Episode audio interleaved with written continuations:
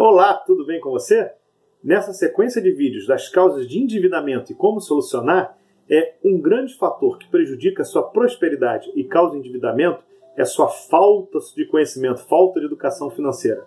Você não concorda comigo que educação financeira deveria ser é, ensinada nas escolas? Mas não é.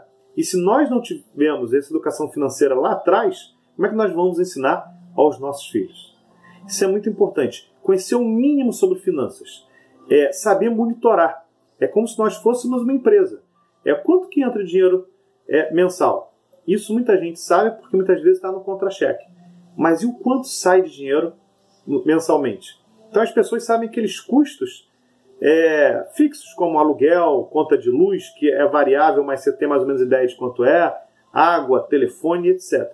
Mas os custos variáveis e aqueles pequenos ali que você nem percebe, como um lanchinho é na rua, é almoço, cigarro, uma cerveja, é uma revista que você compra, etc, etc, etc. Então é muito importante você ter uma noção de quanto você gasta por mês. Saber que no seu orçamento tem que contar com imprevistos. Que acontece, seja carro, seja família, é um problema em casa que tem que consertar e etc. Então, é conhecer os princípios da educação financeira. Nós falamos aqui sobre essa monitoração de receitas e despesas, mas tem dezenas de princípios que inclusive é, em breve vai estar saindo um novo livro meu com Marcelo Felipe, que a gente vai citar os 50 principais princípios financeiros.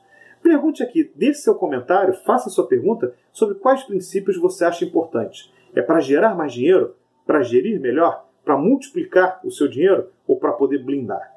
Um grande abraço.